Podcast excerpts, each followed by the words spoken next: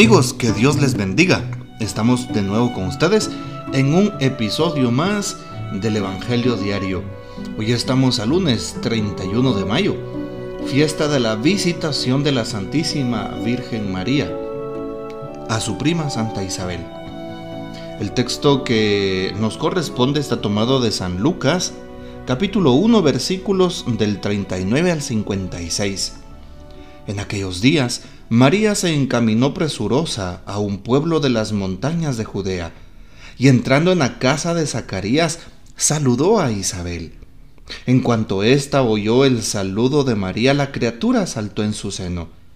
Entonces Isabel quedó llena del Espíritu Santo, y levantando la voz exclamó, Bendita tú entre las mujeres, y bendito el fruto de tu vientre.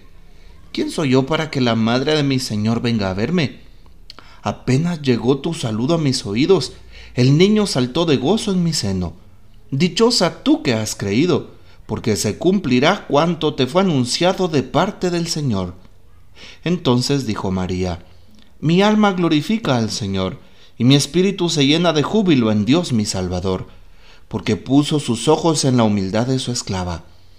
Desde ahora me llamarán dichosa todas las generaciones, porque ha hecho en mí grandes cosas el que todo lo puede. Santo es su nombre, y su misericordia llega de generación en generación a los que le temen. Ha hecho sentir el poder de su brazo, dispersó a los de corazón altanero, destronó a los potentados y exaltó a los humildes. A los hambrientos los colmó de bienes y a los ricos los despidió sin nada acordándose de su misericordia, vino en ayuda de Israel su siervo, como lo había prometido a nuestros padres, a Abraham y a su descendencia para siempre. María permaneció con Isabel unos tres meses y luego regresó a su casa. Palabra del Señor, gloria a ti, Señor Jesús. Impresionante lo que nos manifiesta hoy este texto bíblico. Así es, la visita de la Virgen a su prima Santa Isabel. Justamente recordar que en el contexto geográfico, Isabel y Zacarías vivían en ese tiempo en una ciudad llamada hoy Aim Karim, que queda aproximadamente a 3 kilómetros de Jerusalén, en las regiones montañosas de Judea. Es importante también saber que allí llega María, presurosa. Jesús salta de gozo en el seno de la madre. Todo es alegría allí. Todo. Qué importante. Es el encuentro de dos grandes mujeres, de dos primas, de dos familiares. María por una parte e Isabel. El encuentro de dos primos, que marcarán la historia de la fe y sobre todo uno de ellos, que es el Dios vivo, el Dios con nosotros, el Emmanuel. Importante lo que le dice el ángel en San Lucas capítulo 1, cuando mm, le va 1.20 en adelante, cuando le va a anunciar el ángel a María que nacerá Jesús el Salvador. Importante como ella lo recibe en su vientre. Lo mismo pasa cuando el mismo ángel Gabriel visita en aquel templo a Zacarías, el esposo de Isabel, y le anuncia el nacimiento de Juan, Juan el Bautista. Impresionante saber cómo dos intervenciones divinas en estas santas mujeres. Se encuentra entonces Jesús y Juan. Así es, María espera a Jesús el Salvador.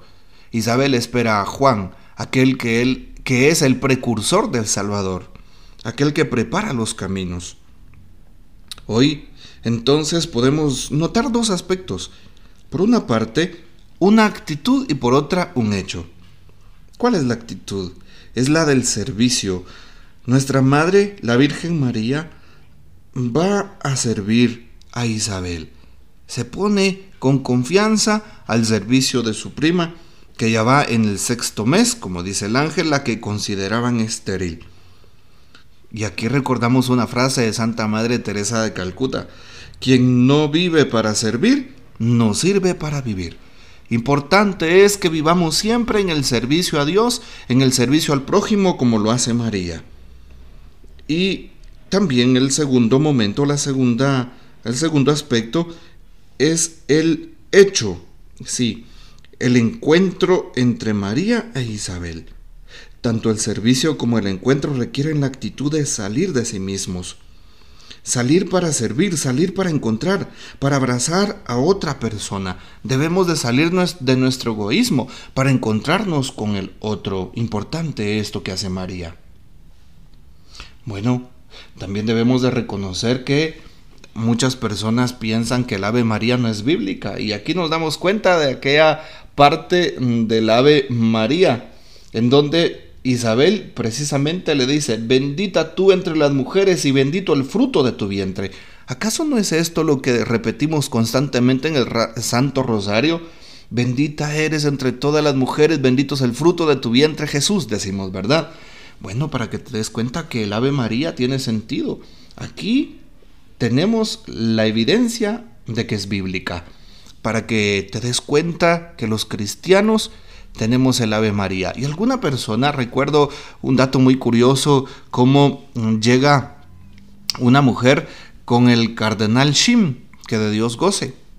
Le dice, oiga señor cardenal, Mire, eso de estar repitiendo y repitiendo y repitiendo el Ave María, no, eso es para tontos. Yo por eso no rezo el rosario, le dice. No creo en eso. Y el cardenal Shin le pregunta, oye, ¿y tú amas a tu esposo? Claro que sí. Y le dices, te amo, por supuesto, muchas veces al día. ¿Cuántas veces? Siempre que lo puedo ver y se lo digo. Mm, muy bien, le dice el cardenal Shin. Qué importante es saber que nosotros los cristianos, cuando amamos a alguien, se lo repetimos todo el tiempo. Le decimos te amo, te amo, te amo. Y no es una mera repetición.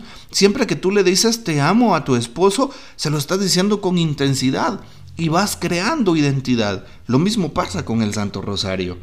Por eso hoy que veamos la visitación de la Virgen, veamos también el Ave María como esa oración que fortalece nuestra fe. Hoy también María responde con el ángelus, proclama mi alma la grandeza del Señor. Una oración muy antigua que rezamos al mediodía, el ángelus, ¿verdad? Bueno, que nuestra Madre nos ayude a seguir orando incansablemente a Dios. Y algo con lo que terminamos, pues hoy pudiéramos decir muchísimo sobre la palabra de Dios, es justamente como el Señor obra en María y le dice precisamente lo siguiente, porque ha hecho en mí grandes obras ¿sí? Y más adelante, María dice justamente, destrona a los poderosos y enaltece a los humildes. Es lo que hace Dios. Buscamos siempre la humildad, busquemos siempre ser humildes como María, ser sinceros como María, ser coherentes y cordiales como María, ser servidores como María. Lo demás el Señor lo dará por añadidura. Así que el Señor te dará lo que más te convenga cuando tú hagas las cosas por amor y con humildad y sencillez. Pregúntate, ¿estoy siendo una persona humilde? ¿Estoy siendo una persona sencilla? Bueno, que el Señor nos ayude entonces. Y aquellos que se quieran imponer por encima de ti, no te preocupes, ora por ellos. Sé la persona más humilde y sencilla y Dios te recompensará. Lo dice hoy en la palabra. Que el Señor te bendiga, nuestra Madre Santísima, te guarde y goces de la fiel custodia de San José. Hasta mañana.